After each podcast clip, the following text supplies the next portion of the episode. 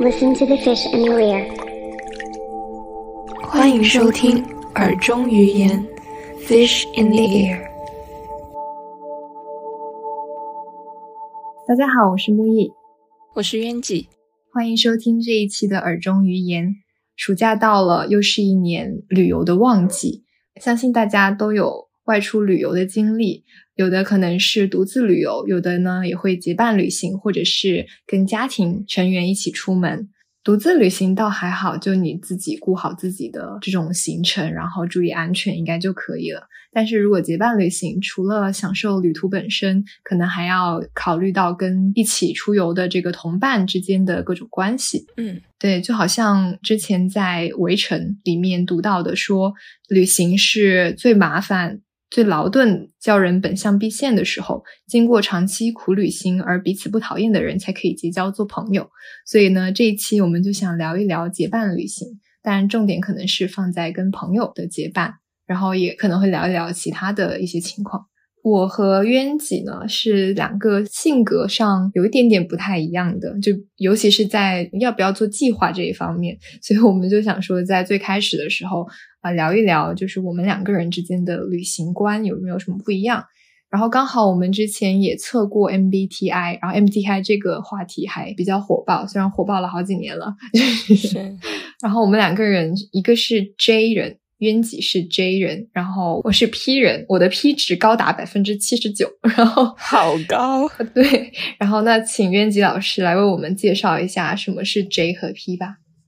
J 和 P 是 MBTI 十六型人格中的第四对性格特征，分别是 J 型呢是判断型人格，然后 P 型指代的是感受型的。所谓判断呢，就是总是预先判断要怎么做，崇尚于结果导向，不喜欢意外惊喜的人。相对应的感受型呢，就是倾向于感受周围的信息，他们的适应能力会比较强，崇尚随机应变和自由自在的生活态度。嗯，是的。就比如说，他们好像说比较典型的就是可以看 J 人和 P 人的桌面，就是 J 人的桌面可能会东西归纳的非常的清楚，然后 P 人的东西就是随便堆在各种桌子上。嗯，虽然我是 J 型人，但是我的 J 值不是特别高，嗯只是百分之五十几，嗯所以我观察了一下我的桌面，它是有大的功能分区，但是小的东西会比较乱，就是我、啊，就还是会先有一个大的分类对，就是可能嗯懒的程度胜过了这个、 ，J 人的这个 对这个特性。懂我的，反正就是桌子有多大，我的东西就能放多少，就是都是那种摊开式的。嗯，所以找东西基本上就是翻开一个东西，再找， 再找，再找这种。明白。然后，那你做事情的话，是会习惯先做完一件事情，然后再做另一件事情，还是可以 multitasking，就是那种多线程工作？我好像比较难多线程工作，但是因为学口译的关系，被嗯对迫 习得了这个技能。对， 我也想说，就是以前我是没有办法，像小时候大家很喜欢听音乐做作业，嗯，我小时候是没有办法的。嗯就我听只能专心听，然后特别是有唱词的那种歌曲，嗯，有歌词的，对对对，有歌词的，我一定会被吸引。嗯然后，所以我做作业必须要专心做完，然后再去嗯欣赏歌曲。 对，明白。嗯我是会一直好像都是会多线程工作的，嗯就是从小会一边看电视一边写作业，嗯，然后也会一边听歌一边写作业，然后听到喜欢的部分，然后会唱， 会会一边唱一边写作业。很高效。 没有，就是成绩差了是谁的问题？是自己的问题。 哎，没有没有，就是但确实是不会那么的想要说这个事情没有完成，我就会很紧张，嗯就一定要把这个事情完成了才能去做下一个。比如说，同时间我有两个任务要做，我可能会想着说一会儿做一下这个，一会儿再做另一个。嗯就不会想着我先把任务 A 完成，再去完成任务 B。啊，我真的觉得我以嗯前可能是 J 值很高的人，但是学口译这件事情嗯让我就是、 变得没有那么 J 了。就是我现在，包括可能嗯工作也是需要同时做好几件事情嘛，所以嗯，就是感谢口译。 对，口译确实必须要监听，但是这怎么说呢？就是 J 和 P 的这种分类其实还是比较固化一点，就是稍微极端一点，就可能个人因为生长环境啊各种都会会有一些影响，可能会有不同吧。是的，嗯，然后那具体到旅游上的话，我觉得比较明显的一个差别就是会不会做攻略或者是做计划吧。对，在旅行这件事上，我还是比较 J 的，嗯就是我每次出去，我很难接受那种说走就走的旅行，嗯我一定会是要先做攻略，至少我会是那个第一个查路线的人， 我要知道我怎么到那里，嗯然后我到那里有什么可以做的，我要知道这些，我才会去出发。嗯，那你会去算预算之类的吗？预算如果是很远的地方，或者是比较大额的，那会；如果是短途的，可能就还好。 嗯，就是看金额的多少的问题了。对，就是如果要涉及到买机票的，一般都会算。我虽然 P 值很高哈，就是感觉好像说很随性，就是做不做攻略都无所谓。但是我本人我觉得还是需要有一点攻略的，嗯，不一定要非常具体。就像你说的，就是之前要完全做好所有的攻略，就是你可以告诉我，比如说明天要去哪几个地方，嗯我就 OK 了，嗯，只要心里有个底就行。但不一定说非常具体到明天几点出门，然后先去哪里，再去哪里，然后中午到哪里吃饭，就是不不用具体到这种程度。嗯，嗯。我觉得可能这种性格的形成是跟小时候自己的经历有关的，因为我小时候不太常有旅行的机会，嗯所以每次出去之前都会感觉要充分利用这个旅行的机会去嗯呃欣赏风景，或者是接收知识等等的，就是目的嗯性很强，所以才逼迫我提前做好这种攻略。明白。我小时候旅游也不多，但是可能也跟个人性格有关。就是我本人也是一个非常不爱做计划，就是不管是对，不管是旅行还是其他的方面，嗯，都是一个不爱做计划的人。比较典型一点就是，比如说学习，嗯有的同学可能之前我在上学的时候，有的同学他是会非常具体的规划自己每天的这个生活的作息的，嗯就是几点起床，然后几点到几点要完成什么作业，几点到几点要去背书什么的。嗯嗯我曾经也尝试过， 但是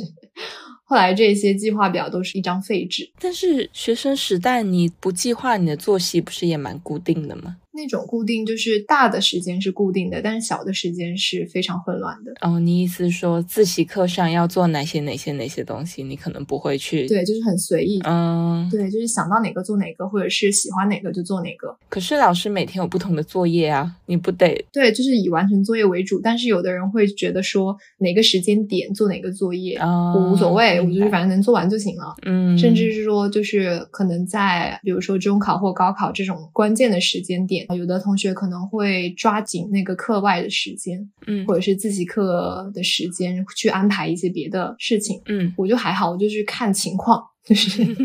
一切都是到时再说。我要是能提前完成这个作业，我就干点什么，嗯就反正就是想到再说，就不会说要提前规划好我要干什么，嗯，就也很难讲吧，很难讲是个好习惯还是个坏习惯。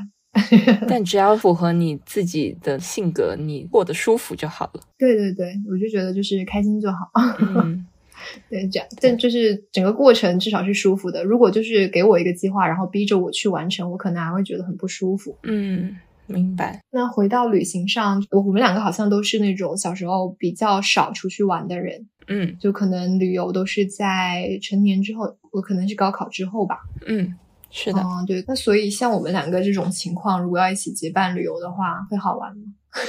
哦，对，我们两个还没有一起出去玩过，对，就是长途的那种旅行。我个人觉得我们两个应该还好，因为现在我的 J 值也不是那么高，嗯但是我还是会负责做一些计划，嗯，我的 P 值虽然高，但是我还是无法忍受，就是那种没有计划。对一点计划都没有，然后嗯或者是临时改计划的这种，嗯，就会让我很抓狂。我本人可能就是规划好这些东西之后，我现在也没有那么的精确到小时什么的，嗯，我会选好每一天大概要去哪些地方，然后是找一个最优的路线。比如我今天去了东边，我明天去西边这样子。嗯嗯，哦，我很是喜欢这种哎，是更节省通勤时间的一个方式，对而不是说我今天主题是什么，对，我可能会更多这样子来规划。就让我想起来我前一段时间出去旅游的一些事情。嗯当时是我规划好了这个行程的路线，就是去看哪些景点嘛。然后我另一个朋友他是负责吃东西的，就是美食攻略。嗯当时我是提前把行程发给他，然后让他来做这个美食攻略。其实也怪我，可能当时提前没有跟他沟通好。我想的就是大家的正常思路不都是我们行程这样走，那我找吃的可能就是在这个行程这个方便的地方嘛，嗯，对吧？对啊，找好吃的。对我以为大家的这个共识是这样子，但是没有想到当时的这个惊喜就是，比如说我们今天的地方在这个景点逛，然后吃东西呢得打车过去，嗯，去到城市的另一边，然后再回来，我就会觉得有一点麻烦，而且就是会想着说为什么要这样子呢？然后我回来又反思了，我回来想说，反正打车也不远，就是最多就是绕个路而已。而且旅游嘛，就是吃到好吃的就好了，玩到了景点也玩了，嗯，就也没有浪费多少时间。但当时还是很恼火。我理解，因为你嗯本身出去玩的时间不是特别多，你不是住嗯在那里，所以你每一分每一秒对我来说都是很珍贵的。就是你对做一个更高效的一个计划，提前计划好，会帮你节省时间，能够见到更多的风景，嗯尝试更多的东西，为什么不呢？对，所以我就想说，就是哎，这个可能也真的很看人吧。就是我们两个可能在这一方面达成了共识， 可能还是有很多人会觉得无所谓，就是对吧？嗯就是在这里逛，我可以去那里吃，然后我再回来逛， 就都可以。嗯但就是真的就是一起出去玩，可能真的是要比较合拍才行。嗯，不过因为我对吃的这个事情不是很在乎，哦我经常旅游的时候就随便解决，或者是不吃。啊嗯所以我吃这方面我是很随和的，天哪就是如果有以美食为主、热爱去计划美食攻略的朋友，我是可以在这方面跟着他走的。哦，那很好，那我们两个可以互补一下，你来搞那个，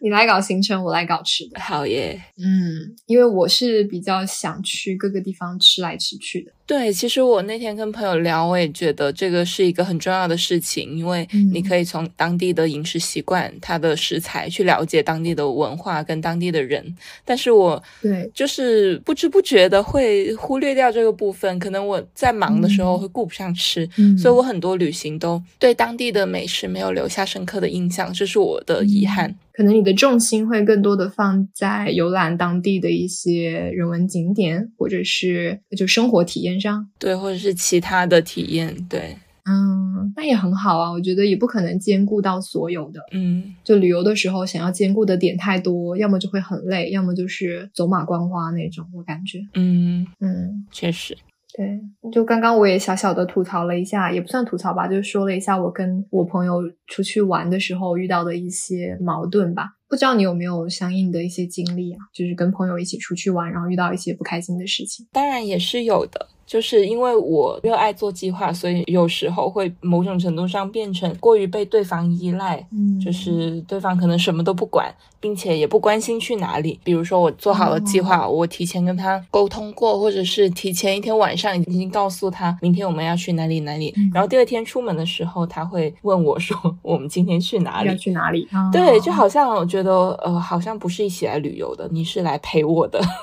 的那种感觉。是是有这种。嗯，嗯，我之前也有跟一个朋友是这样的一个差不多的情况，但是会矛盾会更激化一点。当时我说下午我们去博物馆，嗯，他也没说什么。然后结果到了博物馆之后，他说他不喜欢逛博物馆，他说他在门口等我。 啊，我当时 非常的生气， 最后也没进去吗？我去逛了呀，我自己去逛了，啊，因为我想我来都来了，我来就是来逛博物馆的，我为什么不逛？然后我就自己去逛了，然后就在外面等我。那你这样子逛的时候，你也心理压力很大呀。我心里很不爽，但是为了看文物，我忍了。 就是有一种，如果你不想来，你告诉我嘛，我们可以换一个行程，换一个地方都行。我也不是非看不可，嗯因为毕竟我是跟朋友来，那当然是大家一起开心更重要。嗯，就是这个博物馆，我可以之后我自己再来嘛，我自己逛。对啊，但是就是他之前说可以，后面又是这样的态度，那我就哎非常的不开心。嗯，我明白。或者是如果你嗯实在不喜欢这个，但你又很想去的话，你们两个可以嗯商量分开一天，大家各自走各自的行程，对，这也很好。其确实，实是。嗯，所以这个提前沟通和把自己真实的心意说出来是真的很重要。嗯呃，我之前有一个比较美好的经历，就是我大学毕业的时候跟朋友去东京玩，嗯，然后因为我当时在追星，啊所以就有一天在那一些明星周边中古店逛到不想走。嗯他当时跟另外一个朋友约好了，我们三个一起吃饭，就是当地的朋友。嗯但是因为我在那里逛了很久，我都还没有买完，但是到时间了，所以我的朋友也没有生气，他就说：“那你继续在这里逛。”嗯，然后他就先去跟朋友赴约，嗯就他们两个一起吃饭了。嗯然后后面接下来两天，因为我也有一些我想要走的这种追星行程，嗯，所以他也是跟我分开去走，嗯他玩他自己的，然后我来玩我自己的。但嗯这整个过程中，就各自都有享受到各自的部分，我觉得也很 好。 那蛮好的，其对实也是叫什么结伴旅行下的独自旅行。对对对，但就、嗯当我们行程有冲突的时候，我们可以去商量一个解决方案，就不是说他嗯硬要在这里等我，结果最后时间拖延了，然后那边在等我们吃饭的朋友又生气或者怎么样，就嗯，不太好。是，我觉得你们两个的处理还是比较成熟的，就是自己做好自己的事情，然后也不会因为这个事情而起争执，就会觉得说对方不好或者是什么的。就我蛮感恩他人性格很好，很随和，允许我在这里，呃，沉浸到走不动脚的时候就 放我自由。哈哈哈，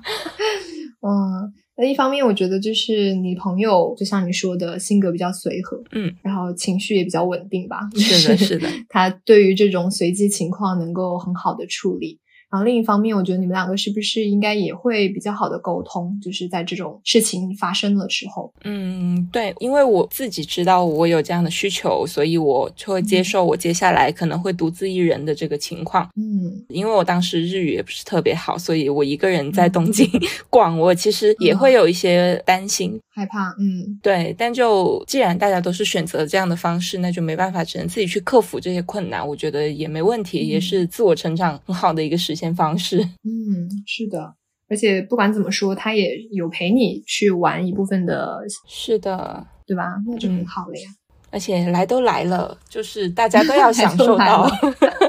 是的，哎，但是我好像很少有这种，就是跟朋友一起出去玩，结果是呃，就各自玩各自的这种，嗯我好像很少有这样的安排。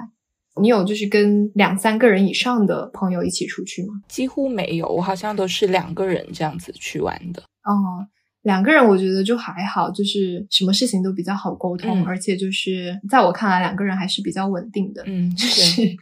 对，呃，事情比较好处理。我之前是去国外的时候，是跟两个朋友一起，所以是三个人。嗯然后我是一个非常敏感的人，就对于这种人际关系上，所以就是有一点点社恐，然后有一点点就是很在意别人的看法的这种。所以在这种又是去国外人生地不熟，嗯然后又是三个人这种非常不稳定的这种结构，然后就很容易会出现，就我觉得他们两个好像走得很近，然后不理我这种情况。 对，就是感觉会被孤立，然后也嗯不知道，对，就不会像两个人的时候会很好的沟通，会很亲密的这种关系。三个人就会在那里就想说，他们两个走在一起，然后我一个人孤零零的走在后面，然后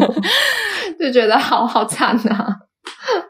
脑中开始有一些小作文。对，就会想很容易想很多，但很有可能嗯只是一时我没有跟上，或他们两个在聊东西没有注意到我在后面，嗯但很难讲。人在这种环境下，我又是那种很容易想多的人，嗯。对，所以我之后都会避免说三个人这种非常不稳定的这种结构。但三个人不是通常都说是一个比较稳定的结构吗？对旅游来说不适用是吗？对，但是我觉得这很看那个这三个人的关系吧。嗯，就是如果是大家半生不熟，我觉得不好说，就是得看有没有一个人他愿意去承担说把大家凝聚起来的这个作用。嗯，我是会想着说让每一个人都有这种被关心的这种感觉，但是呢，我自己的能量又不是特别足。嗯，就是我有这种想法，但有时候我可能会觉得这种太累了，我做着做着就觉得很心累。但是有的人可能能量很足，他就会照顾到每个人的心情，然后会就是如果看有个人被冷落了，他就会及时的去给他找话说之类的。就可能也得看人吧。嗯，嗯，好难讲哦，这种玄学就感觉要气场的问题，气场相不相合。对，或者另外两个人关系会稍微好一点的时候，你就会有一种附属品的感觉。嗯哦，就是会想哦自己 solo，好像我是跟来的，啊对，本来他们两个人可以玩的很开心，为 什哦么哭了， 一些抓马时 刻。对，会有会有这种吧。但我觉得那个时候可嗯能年龄也比较小啊，也不小了，嗯但就是可能经历的事情比较 少，所以会比较嗯脆弱敏感一点。但实际上，我现在时隔几年，我回头再去看，当时其实也没有什么，真的就是自己有一点点嗯心理比较脆弱了。嗯，就现在回想起来，其实玩的还蛮开心的，也没有什么别的事情。嗯，所以就是如果是要找一个朋友或者找几个朋友外出旅游的话，可能还是要考虑一些自己跟他们平时相处的一些情况。就是说跟你一起出游的旅伴跟你之间的这些亲密关系的程度，嗯会很大程度影响到旅行的体验，对旅行的体验跟嗯幸福感。嗯，是的，不然的话就是搞得大家都很不开心，对吧？就是嗯你你感受到了一些不开心的事情，你可能也会表现出来，然后另外别的人看到了，肯定也会觉得不开心， 所以就是没有必要这样子。嗯，嗯，是，对。还有就是说回来那个做计划的事情，嗯虽然说我是 P 人吧，就是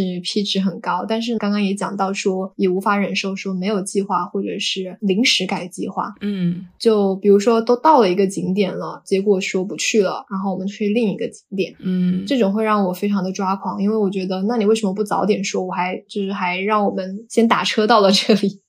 然后再换地方，那如果你硬要去呢，他会拒绝吗？硬要去，就是说这个景点我就是要去，我不换另一个景点吗？对，啊，这个就跟我的性格又有非常大的 关系。我就是那种 OK 可以，讨好型人格， 对，很好，可以，你说可以，那就可以。但实际上心里很不爽。对，但是心里就会啊， 为什么、啊？对，但是还是会，好吧，那走吧。我觉得就是，哎，很不好，这样子就是一种内耗啊。你要么就直白的表示出来嘛，就是来都来了，我们先逛了再说，对吧？嗯你要么就是就是开开心心的就同意，就不要自己内心戏那么多，但是很难控制。 我觉得也是看跟你旅行的人的关系，如果关系比较哦好，比如说我们俩去，你可能就会直接告诉我，嗯，也是，我们定都定这里，不要改了。也是，但我觉得你不会做出这种无理的要求。 嗯， 对，所以一旦我提出要求，你也知道会是有一有定的道理。 对我就会嗯，好像你说的有道理，然后我就会开心的接受。笑死！ 我也非常同意，因为我本身就是一个计划敏感型人， 嗯就是如果前一天告诉我计划，第二天改，我也是会很难受的。嗯因为通常都是我来做计划嘛，如果去一个地方是对方负责做计划的话，我就会有一种很不安的感觉嗯。如果他提前把这个计划告诉我了还好，嗯如果他不告诉我计划，或者是像你刚刚说的临时改计划，我就会很难受。嗯比如说，女孩子出去，不论拍不拍照，你肯定还是会每天根据当天的活动去搭配衣服。嗯就是不可能，我今天穿了裙子跟高跟鞋，然后你突然跟我说要去爬山，嗯，这就让人很难受。 哇，那这个旅伴也太太离谱了。 嗯对，就是可能女孩子跟女孩子之间比较有这种共识。如果男孩子来做计划，他可能没有这种考虑，因为他每天都是一样的穿着，他也不需要化妆。确实，这个社会嗯对男性真的是、怎么说呢？ 太包容了。嗯嗯，所以就是这个计划这个问题，确实是，就是毕竟，呃，结伴旅行去到一个不人生地不熟的地方，肯定还是要有规划、有计划一点会比较好。嗯尤其是那种，比如说景点比较密集，嗯，然后可玩的东西比较多，或者是能吃的东西比较多的地方，如果没有计划的话，感觉就会非常的混乱，或者是很容易留下一些遗憾。嗯，虽然说遗憾也是一种美吧，但是，嗯，但是怎么说就没有计划，就会感觉没有底一样。嗯，嗯不过呢，我以前这么热衷做计划，但是我可能有一个旅途中发生的事情，可能是我这种性格 J 值稍稍微往下降的一个转折点。嗯就是我跟我朋友去大阪的时候，有一天我是穿的很华丽的小裙子，哦准备要去环球影城，嗯， 结果我们坐了一趟特急列车，一下子给我开到了奈良。哦啊，怎么会这样？，对， 就是中途他没有停。哦，那个该下的站，我们上错了车，哦因为当时可能不太了解那些列车的区别，嗯然后上了一趟，一下子下一个站直接到奈良，嗯，所以当天我只能穿着我本来打扮好的那个华丽的小裙裙去跟嗯逛了外面路打架。 明白，对，但就是觉得整个过程其实也还 OK，、嗯也没有想象中的那么不受控就嗯不开心，其实还是玩的很开心的。所以我就觉得，嗯啊、好像计划外也会有一些惊喜，就是对我第一次感受到这种事情，嗯所以从那以后可能我就没有那么的计划焦虑了。嗯，这个会不会也是因为就是这个意料之外的事情是不可控的，就是嗯，对，对吧就不就是是人为的那种。对，就不是人故意说 我迟到，然后害你赶不上这个车，啊或者对是对对对就是对方做了一些什么事情让你耽误了这个事情。嗯嗯，这这两种对情况肯定会导致你的心境会有不很大的不一样的。嗯，你说的很有道理。嗯，这种意外的话还好，意外的话大家都会接受， 就是就没有办法嘛，嗯这有什么是办的法？，嗯对。不过就说起来，就是我之后的会有，就是除了那个三人游， 然后嗯也会有跟很多朋友一起出去玩的这种经历。嗯然后这种很多人在一起，我觉得这个氛围还蛮好的，就是不会有那种好像他们两个比较 亲密，然后嗯不带我这种感觉，因 为对人多起来的话，就跟谁都能聊上几句。嗯这样子的结伴旅行，我觉得也蛮蛮快乐的。就是之前有跟朋友一起五六个朋友吧，好像蛮多的，哇，然后好多对，然后一起去顺德，嗯然后刚好人数是双数吧，嗯所以就是住房上也没有什么分歧，就两两一间，嗯然后一起吃饭，一起逛。然后反正就是一天吃了八顿还是多少顿，天哪， 对，就是稍微听听起来还好了，八顿不算多了，但是还好， 还好吧？对，对，因为有一些算是那种吃双皮奶那种，我们都算进去了。嗯，因为我是一个不重视美食人，所以我被啊震惊到。 嗯可是你去顺德不就是为了吃吗？嗯，有道理。嗯有道理吧？ 对，所以那一次的行程就是蛮好的，因为就当时一起玩有一个朋友，就是他对美食比较在行，嗯所以他就是做攻略的时候有提出来很多就是值得一去的美食，然后给我们省了非常多的时间和精力，就非常嗯感谢。因为多人旅游的话，就是大家都会有自己的那个要做的事情，嗯就比如说我是负责买票的，嗯然后 有朋友是负责订酒店，有朋友是负责做行程或者做美食攻略等等，反正就是每个人都有付出自己的一份力，然后整个行程也都玩得很开心。哎，我没有试过这么多人一起旅游的经历，嗯所以我很好奇，你们这嗯种分工其实是自愿或者是自主提出来我要做什么的吗？还是你们会有一个主心骨的人去做分配任务的工作？嗯，好难讲哦，我感觉都是很随机的，因为当时订票的时候大家围在一起，嗯，我拿出了手机， 然后我说我看看票，啊，对，然后就自然而然的就是我来订那个车票了。哦，那真的是关系很好。对，可能就是比较好商量，然后嗯就反正就很一切都很自然。然后订酒店也是，当时好像可能我订完票之后，有的朋友就说他来订酒店这样子。嗯嗯，然后比因为顺德也比较小嘛，就不是那种很多景点值得去逛的，嗯大部分都是吃的，所以说行程这方面也比较好商量，就是都是吃吃吃，一路吃下去，所以就还还算是比较高效、比较充实的一次旅游。嗯，嗯，真不错。真不错，想想都还想再去一次呢。我也想试一下这种多人旅游，嗯，但是现在已经很难凑齐了。，对，就是工作以后，对，工作之后真的很难凑时间。嗯，可能之前都是有同事张罗的一个周末的旅行，就是只能短途的这么去一去。哦，就周边游的那种感觉。对，嗯，也是啦。 但那就很累，因为我不太想周末还见到同事，团建有 种， 去对团团建，建的感觉。 理解理解。嗯，就不是同事关系不好，嗯但是 就是那个社会关 系让我觉得还在团建。嗯，非常明白。 所以我现在就是做这期播客，然后我去反思了一下，不是反思，回忆了一下，总结了一下，就是这些美好的旅游的回忆。我发现一般情况都是说，这些朋友他们都是比较和善一点的。比较随和，呃，不，呃，对，比较比较随和一点，然后大家相处的时间也比较长，然后比较知道对方的一些脾气和性格，嗯所以在游玩的时候都能照顾到对方的感受，就不会那么轻易的踩对方的雷点，嗯，所明以可白，能会对更快乐一点。然后有事情也会随时的沟通，所以整体还是非常快乐的。然后我还有跟就是这几个人之中的其中一位朋友有去过长沙，就是单独两个人一起，嗯然后整个行程也是比较快乐的。就是我我们去的时候是非常热的时候，嗯，嗯、六六七月份吧，应该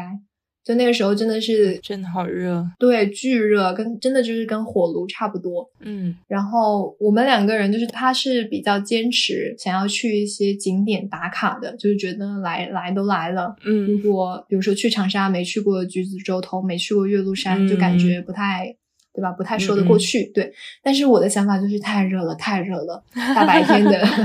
跑去爬山，我真的会死。是，对，然后有的朋友就是有的人可能会非常的固执，或者是非常的执着，就是我就是要去，然后朋友提出的意见他可能也不会听，嗯然后或者是说他就是不去，然后朋友说朋友特别想去，他也不没有办法做出退步，嗯就可能会搞得不欢而散嘛。嗯，但是呢，我跟那个朋友就是还是有商有量，大家各退一步，最后是怎么解决？就是去了橘子洲头，没去岳麓山。哦 就是热，对只需要热一个地 方，对，就是 对，因为我想说橘子洲头嘛，那还是不用爬山嘛，就是稍微体 力可以保保存一下。对，嗯然后那个岳麓山实在是爬不动了，所嗯以就对，还是就是我们两个就是商量好了之后，大家也心里面也没有什么留下什么不好的情绪，嗯所以就是有事情就解决，然后解决好了，我们就按照这个计划来走，所以一切都还是蛮好的。而且那个朋友他拍照可好看了。那 对，就是所以整体的感受都还蛮好的。嗯，真好。对，我觉得在旅行中互相沟通，或者是遇到有矛盾、有冲突的地方，互相做出让步，嗯是能够达成一个美好的旅行一个很重要的一点。嗯嗯，我回想起我高三毕业的时候，跟朋友去了鼓浪屿，嗯当时的这位朋友，他家庭条件比较优越，但是呢，我家可能就条件比较一般，并且嗯当时年纪不太大嘛，就是刚高中毕业，嗯家人也比较担心，所以是让我跟了我妈妈的一个单位里面的同事小姐姐。她嗯当时跟她男朋友正好也要去鼓浪屿旅游，所以我嗯妈就让我跟着他们一起去坐火车哦到厦门去。然后这火车是硬座火车，我们哇当天连夜坐了十三个小时，几乎是没有办法嗯睡。我现在印象嗯还很很深刻，就是那个腿都伸不直。嗯其实是非常累的。就是我这个朋友，他其实明明可以选择更轻松、更舒适的一个出行方式，嗯但他还是愿意陪我去坐这个嗯十三小时的火车，并且嗯到了鼓浪屿，我们是住了一个比较普通的民居，但其实风景也还不错，就是普通嗯的民宅，没有住那种嗯高档酒店什么 的。但鼓浪屿上的民居也挺贵的吧？啊，是吗？我已经忘记了我， 不知道哎、我已就经忘记是了。哦，也不。好说。嗯嗯那时候物价可能还没有那么高。嗯，对，嗯 嗯，对，反正全程还是玩的很开心的。我前几天嗯跟他聊天，还说起这件事情，我说我会嗯在博客里面讲这件事 情。然后他当时还说，嗯，没关系，如果有一些不好的事情也可以讲。但其实我回嗯想起来，总体是非常开心的，因为就是嗯对，就是他当时愿意陪我用比较艰苦的方式去旅行，嗯他也完全没有表现出不乐意。因为我嗯后面前几天跟他讲的时候，他还说他没有不能吃苦，嗯并且没有觉得不能接受他，因为他没有坐过这么长时间的硬座嗯火车，他觉得是一个、呃增加他体验的新的体验。，对新的体验，嗯所以我就、嗯，哦我就更感动了，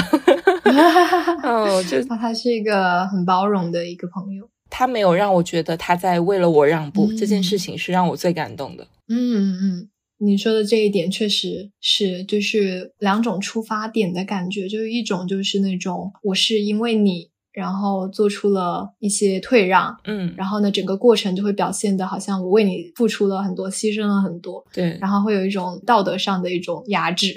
嗯然后另一种是让你压力不会那么大，就是那种我也喜欢，我也很想试一试的这种感觉，就是嗯，就会大家都会很开心，是的确实是，嗯，真好，羡慕你的朋友，不对，羡慕你有这么好的朋友。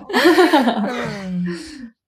那我们分享了这么多我们各自的结伴旅行的经验，现在可以聊一聊，就是如果之后要结伴出游的话，可能会考虑哪些方面的内容？嗯比如说做攻略的这个问题，嗯就是我们两个肯定是还是都是想要说要做攻略的嘛，嗯，对吧是的。就是那谁来做攻略会有一个倾向吗？你说现在假设我们两个一起要出去旅行是吗？对对对，我因为我会尊重每个朋友的那个想看的地方的意愿，所以我会嗯提前收集他们也想要去哪里，天哪！ 然后要嗯看什么东西，然后我来根据我们住在哪里，或者是根据它的地理分布位置去分配我们哪一嗯天、大概去哪里，然后嗯看你觉得这样 OK 吗？你嗯 真的好善良， 因为我觉得大家好辛苦哦。嗯钱都花了，大家难得时间聚在一起，你想嗯看的尽量都要看到，嗯，然后怎么样更高效的让大家的愿望都实现。嗯，真是个大 善人但是吃的方 面就请麻烦你来做攻略了。啊！明白，我是就谁做攻略都 OK，就是嗯。我自己做也可以，嗯然后如果你来做或其他朋友来做也可以，嗯但是呢，就是就像你说的，至少让我知道要去干嘛就好了。 嗯，嗯，然后像你说的那种情况，就是说你会提前去收集大家想要去哪里的这个意愿啊什么的。嗯我就会觉得，如果你问到我，我肯定会说都 可以， 因为我会很怕麻烦到你，就会觉得我个人是不是提太多要求了，之之类之类的。然后，但实际上我其实我也没有什么要求，真的就是，就可能真的就是很随意。但就是如果你有提前了解某一个地方，或者是你很想去的点，嗯你提前告诉我，其实对我来说是省事的，我就不用去搜哦这个地、再去搜对对索对，其实我、我反嗯而是更省事的，我只是排个路线，理解了，然后具体这个地方要玩什么、怎么玩，你如果了解的话，也是到了当地，我只是排了一个路线，然后到了那个地方，嗯可能你可以当我的导游这样子。嗯，理解了，就就很怕说那种排好了路线去了那个景点，结果还不知道自己逛的是什么地方，嗯，这种尴尬的事情。就是我可能充当一个项目经理的角色，但是你可以做产品经理。哇哦， 谢谢你到位的比喻，懂了懂了。嗯那那这样我就明白了，对，嗯确实就是做攻略还是要大家都参与进来，就是。是而，不是说一个人把所有事情都做了，然后另外一个人像是来陪玩一样的感觉。 嗯，因为我很害怕像你刚刚说的，可能我们在这里玩，然后去另外一个地方吃饭，这种、嗯对我来说，我觉得是一个很低效率，也很呃增加成本的一个旅游方式，所以我会嗯希望啊、如果你这里有想吃的，那里有想吃的，那我先帮你排好，但是你嗯可以都吃到就最好了。 明白了，嗯，挺好的，很 高效，不错不错，值得信赖。 我们俩我们要试一试，什么时候约一次？ 对。 然后，那如果就是做好了攻略，你一般都是会严格按照这个攻略来吗？还是说随随性一点？我现在的方式就是我会写好每一天大概这块地方我们有哪些哪些地方是可以去的，嗯那然后我们看几点出发，然后上午去了哪里，嗯下午我们再来复盘一下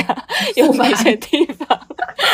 我们是排一下优先级，哪些地方是想要去的。啊然后剩下多少时间我们来得及吗？如果来不及的话，嗯最想要去哪里？那我们先优先把那些想去的地方去完。嗯，就是也是可以接受计划实现不了这种事情的。嗯，对，因为现在打工人的体力真的很难保证特种兵旅行。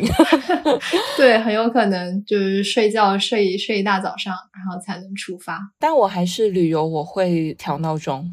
对，我不会说睡到自然醒。啊只是说，可能以前小时候旅游，你可能八九点就起来了，但是嗯现在可能九点半、十点，嗯嗯再往后一点。不错，说 的自信一点，说的自信一点，不用迟疑。嗯嗯，就这样子也是很好的呀。嗯，就至少有个计划走，然后把该玩的景点玩到，也算是不虚此行嘛。对，嗯，然后你刚刚讲到说，你旅游的侧重点可能会放在就是景点或者是体验生活上面，可能美食嗯这一点就比较次要一点，对吧？对我会忽略掉。呃，如果跟朋友一起的话，可能两个人商量着，可能也可以把美食或者是朋友想要去做的事情融入在你的这个规划里面。是的，我觉得跟朋友一起反而是帮我记起来要吃美食这个事情。嗯因为我之前一个人在东京逛了两天，我吃了好多顿那个便利店饭团，就是你是那个东京便利店饭团体验官，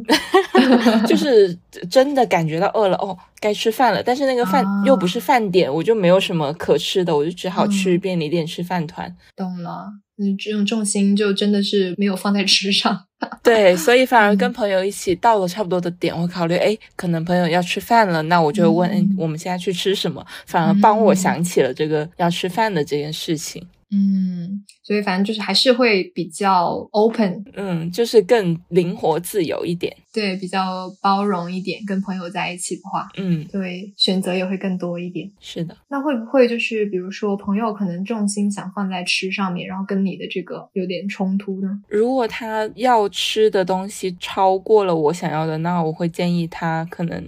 要么他买着跟我就是带着一起吃， 打包， 对，要么就是可能那如果你想吃的太多，嗯，你是不是自己去走这个美食行 程？就是我如啊果已经吃不下了，我真的是走不了这个行程呢。嗯，所以就是其实就是能够纳入的就纳入，如果实嗯在不行，那就大家各自分开。我其实非常能够接受分开旅行这件事情。 嗯就是我觉得，如果大家行程或者想要做的事情不一致，没必要强制捆绑在一起，因为嗯旅行真的很珍贵。这个时间对于现在打工人来说，嗯不是常常有机会能够碰得到一起去玩。嗯，哎，所以可不可以说，就是可能你的旅行的这个侧重点，真的就是放在旅行本身上面，而不是放在就是跟朋友的这种哦促进关系上。你这么一说也是，嗯对你这么说也是，我好像不太会专门为了跟朋友促进关系，或者是像别人说的友谊的试金石，嗯，通过旅游去测试我们是不是可以变成好朋友，嗯好像不太会有这样的事情。对，但是我不是说出发点是就旅游的嗯出发点是为了去测试友谊什么的，嗯就是想说，就是在旅游过程中，如果一般情就我的情况，如果遇到了两个朋友就是有分歧的地方，我可能会妥协，嗯，就是不会想着说要我们谈不来，那我们就各自分开旅 游， 就你去你的，我去嗯我的，我不会，我可能会就是再怎么样都是会觉得说一起对，既然是一起，那就还是一起吧，就就让一步这样哦子，嗯。明白。对，但是我觉得我还蛮欣赏你这种哎，就是比较雷厉风行，然后也会就是从自己的感受出发，然后也尊重对方的感受，其实没有必要强行捆绑在 一起。但如果嗯对方像你觉得还是要一起，那我还是会一起，只是 说哦，对，就刚好我之前的经历，我的朋友能够接受那种方式，嗯，那我们大家也玩的很好，那就这样。嗯另外一方面，我觉得可能是我本身旅行的机会不是特别多，我所以我想要去充分利用每一个时间，嗯我就觉得，唉可能也是太过于放大这个旅行的意义，嗯，就觉得这个机会比较珍贵，嗯，哦所以我不想要浪费它，可能目的性还是太强。强。非常理解非常理解。但我觉得这也是很好的呀，就是不然的话，就是有点像被困在这种人际关系里面，反而影响了自己的这个旅游的体验。嗯，但就是两种方式都有各自的优好劣吧吧？嗯，对对对，也是看跟自己出游的这个人的性格，是的，是的。嗯，和价值观。就是比如说，如果我跟我妈一起出去，我就不可能扔下她一个 人。那是真的不行。 对嗯，确实是。然后我还有一些朋友，他们旅行可能就是为了拍一些很好看的照片，嗯就所以他们会在一个景点花费非常多的时间去拍照。嗯，就我能理解，但是我会觉得有点过，就是嗯，非常能理解大家想出去玩，然后拍到美美的照片，嗯，但是对，就是有一点点本末倒置吧。如果在这个事情上花费太多的时间，嗯，我理解。嗯就我跟朋友去，可能我也不太会把重点放在拍自己的照片，可能会哦拍景点的照片。哦，对，拍景点对的照片还好吧，就是 对，因为拍人像的话，可能就会要拍很多次嘛。对，尤要其是景点人很多，你其对实很难拍的。很难抓拍到一个比较好的一个镜头。嗯，是的，嗯，对，所以就是怎么说呢？就是我们讲了这么多旅游的侧重点，并不是说侧重哪一个会比较好，或者是比较差，只是说在结伴旅游的时候，可能需要跟自己的同伴去考虑一下这方面。就是，嗯如果你的侧重点跟他的侧重点有一些矛盾和冲突，你们两个人或者是多个人要怎么样去沟通和协调一下？对。如果两个人都喜欢拍美照的话，那很好，两个人就对可以在一个景点在那狂拍里，拍 对，拍到爽。 对，拍到爽。而且两个人如果都爱拍照的话，那估计嗯拍照技术也不错，是，就 肯定能非常的满意。对，对，或者是都喜欢吃，那也可以一路从早吃到晚。嗯，对，所以真的就是得提前沟通好，然后看对方能不能接受，嗯然后是不是跟你一样。嗯，是的，对，还有就是你刚刚提到说那个社畜体力水平已经不及以 前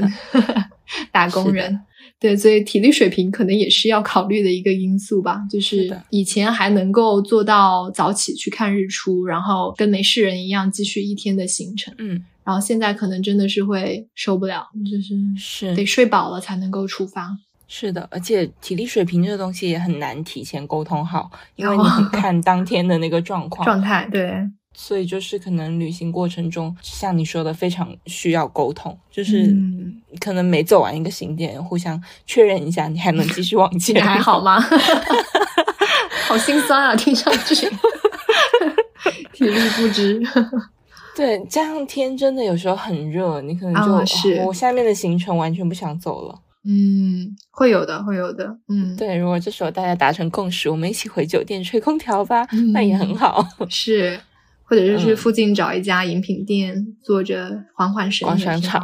好。 对，逛商场。 哎，是的，反正就是一切都是随时沟通，嗯，然后达成共识。对。对。另外就是你分享跟你一起坐十三个小时硬座火车的朋友的嗯这个经历，我也想到，就是说消费观念是不是也是一个需要考虑的方面？是的，这消费观念的如果有冲突的话，可能就是渗透整个旅行的方方面面。从你嗯刚开始订酒店、订交通工具的票，嗯到你可能吃饭的时候吃什么价位的，嗯以及你去参观景点，如果要买门票，你是否愿意去支付这些金钱哦等等等等。各种对呃，如果消费观念不一致，并且没有办法很好的沟通的话，可能都嗯会是容易产生矛盾的点。对，尤其是那个酒店的问题，嗯，就是因为酒店住宿肯定是一大笔开销嘛，是的然，后可能有的人会比较节俭一点，然后会订一些比较便宜一点的酒店，嗯，然后可能另一个朋友会觉得说不想住，嗯想住更贵一点的，可能在这个方面就会达不成共识。嗯嗯，然后我也看到很多就是那种抹不开面子吧，然后朋友订的比较贵的酒店，然后他也硬着头皮就答应了，但实际嗯上对他的经济能力来说，其实是一个比较大的负担了。我觉嗯得这个方面大家还是要根据自己的个人情况。不必要为了怕得罪朋友，或者是怕一时难以开口，然后让自己去承担这么大的一个经济压力。但通常来说，朋友之间可能玩的比较好的人，消费水平或者是消费观念比较应相该近都会稍微嗯接近一点，对，或者是说能够达成一致。嗯，是的，这个确实是。嗯，所以说，就是结伴出游，可能找比较熟悉的朋友吧， 就是对对，是一个比稳较妥的对稳妥的，对，选择就即使是比较熟悉的朋友，在旅行中可能也会有一些这样那样的问题，何况是一些不熟悉的人。嗯，对，是的，反正结伴出游可能是认识自己、认识他人的一个比较好的一个方式吧。嗯嗯，因为我和渊吉都是女性，所以我们在聊这一期结伴旅行的时候呢，可能大部分想到的都是跟女性朋友一起出去玩的这种情况。然后我们也有看到一些数据，就是二零一九年途牛网做的一个二零一八至二零一九女性游客旅游消费分析报告。这个报告显示，在所有女性游客结伴出游的方式中，闺蜜同游是占比最高的，高达百分之三十五，剩下的是情侣同游百分之三十二，其实也蛮接近的。嗯，然后是家庭出游百分之二十一，以及独自旅行才百分之五。所以其实看来，女性游客如果结伴出游，首选是跟自己的好朋友、闺蜜，然后另外的是跟情侣。因为我已经嗯结婚了嘛，所以我的旅游出行结伴首选肯定是我的伴侣，嗯然后可能还会有我的家庭。所以闺蜜出游对我来说是一个蛮特别的嗯方式吧，就是以前我可能默认我是找我嗯的好朋友、我的闺蜜一起去旅游，但是现在闺蜜出游这个方式反而对我来说是一个逃离我目前的一些嗯社会身份和重拾我的少女时光嗯一种嗯方式。我只能说英年早婚啊你，还没有跟那个女性朋友再玩多几年， 然后就早早结婚了。所以就是你在做各种事情的时候，首选考虑肯定是家属，那确实是这样子。闺蜜有这种社会现象呢，其实存在已久，然后学术界呢也对此有一些研究。有学者把闺蜜游定义为是由女性旅游者和她的朋友或者女性家庭成员组成的一些小型出游团体，通常由两到四个人组成。但是也有学者认为，女性组成的出游团体也算是闺蜜游。但可能我们在这里讨论的更多的是跟关系比较亲密的好友或者是家庭成员去进行的一些旅游方式。闺蜜游的英文呢是 girlfriend getaway，英文中的这 getaway 本身它的意思就是一种逃离，确实是这个词还蛮有意思的，就是也让我联想到你刚刚讲到，就是你现在有了家庭，然后你觉得闺蜜游是一个很好的帮助你去逃脱现在的这个社会身份的一种方式。女性可以通过跟闺蜜一起出游，然后去舒缓一下日常生活的压力，然后去反抗社会给予女性的一种约束吧，或者是一种刻板印象。就比如说啊、女性必须是谁的母亲，或者是必须是谁的妻子这样的一种呃社会身份。嗯，对，闺蜜这个词好像也蛮有意思的啊，是闺中密友的意思吗？对，闺中密友，然后他把这个蜜秘密的蜜变成了蜜糖的蜜，好像听起来就哦是更甜了的一种哦，感觉，更亲密。嗯，嗯，我好像很少会用这个词，就我不会说我的闺蜜是谁，我就哦说我的好朋友是谁。嗯，嗯， 但是我妈妈蛮喜欢用的， 受到了你妈妈的认可。对她可能觉得这个词能够更好的囊括她的一些朋友跟很好的朋友之间的一些区别吧。嗯就是她觉得这些是她可能在平凡生活中能够彼此信任、彼此依赖的呢，嗯嗯，几个人。嗯，明白，就是可能是最好的朋友。是的，是的，嗯所以除了像刚刚说到的逃离这种日常生活的压力，或者反抗社会强压在女性身上的这种束缚，女性去与闺蜜同游，还有哪一些原因呢？有研究发现，女性参与闺蜜游的主要动机其实是有以下的几个方面。第一个，首先是加深她与女性朋友之间的连结，增进友谊跟联系。就像你刚刚说的，可能在遇到冲突的时候，你反而是会先无论如何还是想要跟朋友一起相处，把这个机会变成是一个增进友谊的机会。嗯这个可能是女性参与闺蜜游的一个最重要的原因之一。嗯然后第二个可能是与同伴创造新的美好的回忆，嗯然后第三个是逃离日常生活中的压力。嗯，这个可能不管哪一个性别，可能对旅游的这个寄托，可能都会是这样的。但如果你选择跟同性的朋友，是不是就会更放松一点？哦，确实，就逃脱了一些可能你要承担的一些责任，就是日常中，像我们也看到有研究说，百分之八十的女性都是旅行的决策者。嗯，尤其是在家庭或者是跟伴侣出游的情况下，嗯那可能像你刚刚说的，你们几个好朋友一起出去，嗯你负责做什么，另外一个人负责做什么，都是很自动自发的，大家互相去承担。嗯，确实是。如果是跟家庭出游，可能有一位去做完所有的攻略，然后剩下的人就坐享其成。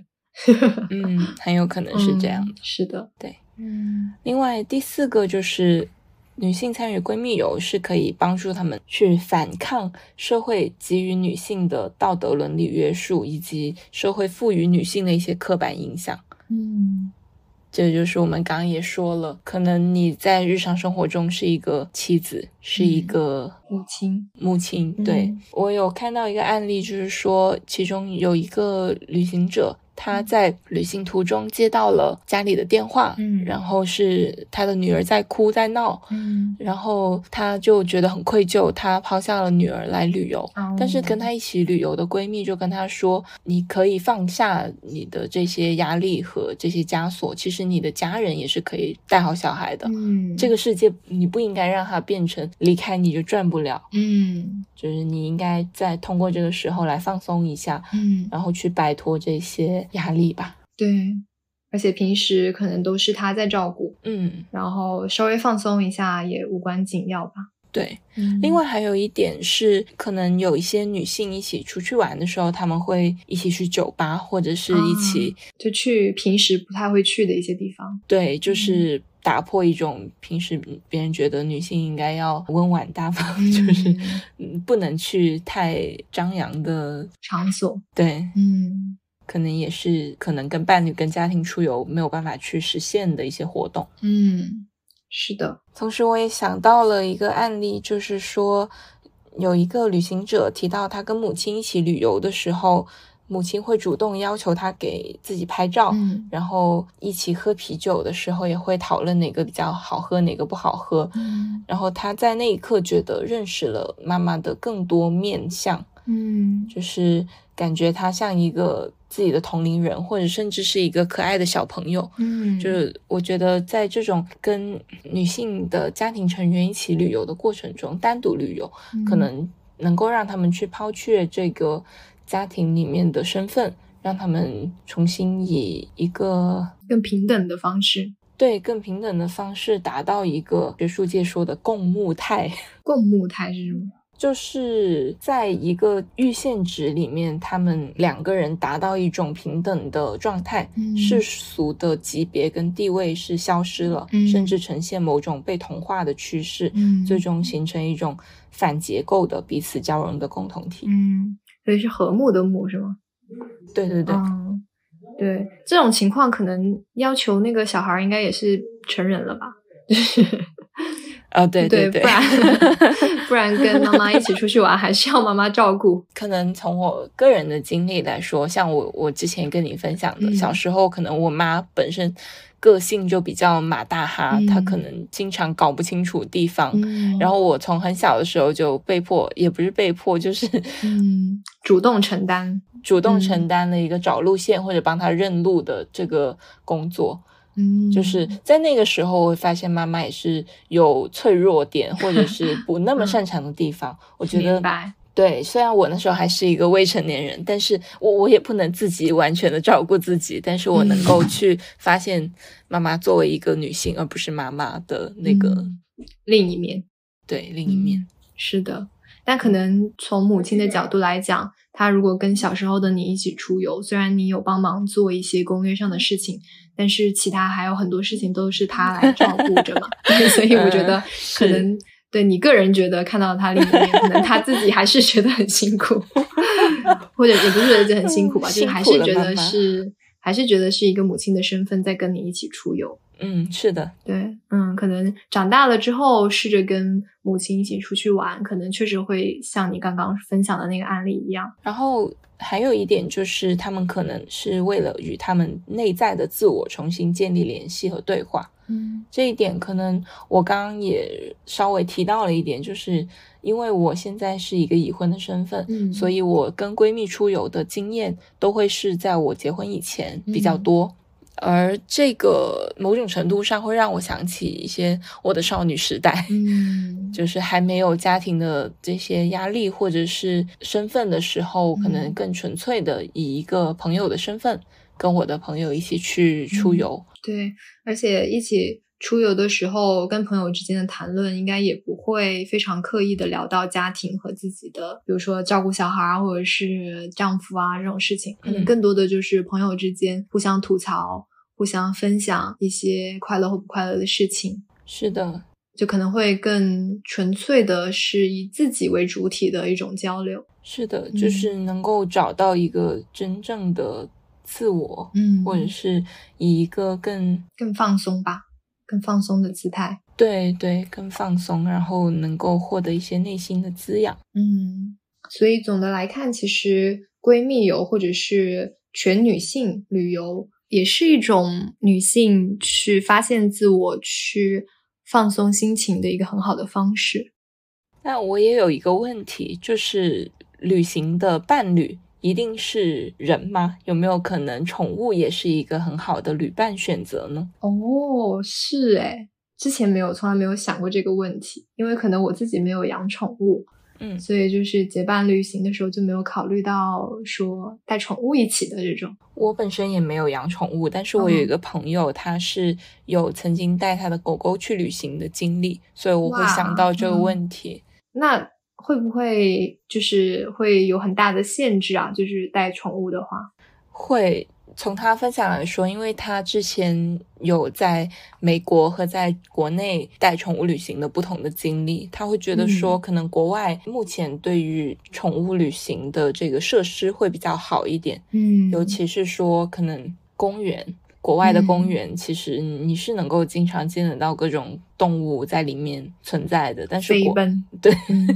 但国内的公园可能很多，甚至有一些是不允许宠物入园的。哦， 所以他在做旅行攻略的时候，就要非常的做得很细致，比如说他嗯要去订酒店、订民宿，或者是嗯找一些狗狗能去的地方，他就比如说嗯餐馆。啊，让不让宠物进去，他这些他都要提前做好攻略。嗯，反正就是一切以狗狗的那个体验优先。 嗯，别人不让进的话，他也没有办法去，就是这是一个对客观限制。嗯，这样听上去就好像换了一个地方遛狗一样， 就是因为可能呃，我们去旅游可能想去到一些参观一些人文景点，或者是啊、呃去吃一些美食，但如果带上狗狗、带上宠物的话，要考虑那么多问题，可能很多地方都去不了了。嗯，确实，嗯跟我朋友聊天的时候，他也说，带狗狗旅行嗯其实是更多以狗狗为主的，因为嗯人喜欢去的地方、人多的地方，狗狗其实也不喜欢去，嗯，所以它旅行的整个规划都是以狗狗为主。嗯但是另一方面来说，因为带着宠物的话，你可以去到更多人迹罕至，就是人类活动痕迹比较少的地方，其实嗯更有一种探险感。嗯，明白，可能确实就是侧重点会不一样了。对，前面提到的，嗯，那可能这样子带宠物旅游，其实更多的是跟宠物之间的一种互动，与它的陪伴，然后跟它去创造一些美好的回忆。然后像我们可能普通人想要去打卡的景点啊，或者打卡的美食啊，这些都是次要 的了。嗯，就是如果要去打卡景点、打卡美食，还是跟人类朋友一起去人类更好 朋友，对，嗯因为这毕竟都是人类朋友炒作起来的东嗯西。，对，狗狗可不关心这 些。对 啊，真的很好哎，跟带宠物出游，这个是我没有去考虑到的一点。但是你也没有狗狗，对，我没有狗狗，呜 我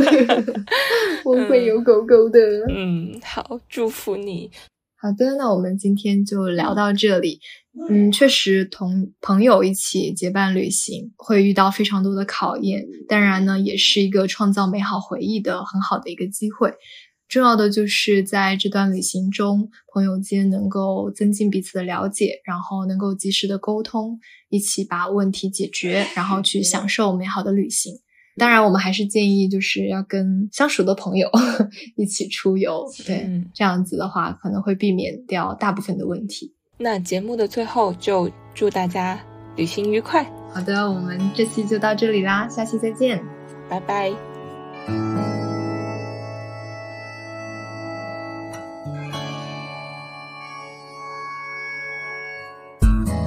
温暖的阳光好亮，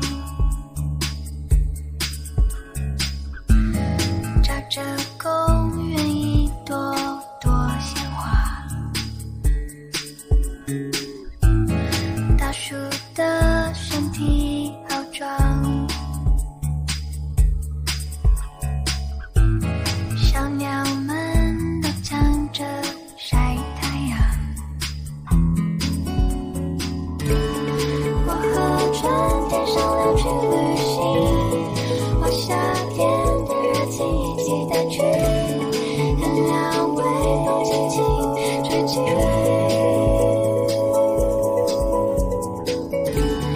我和秋天期待着旅行，和冬天的假期期待去的深长。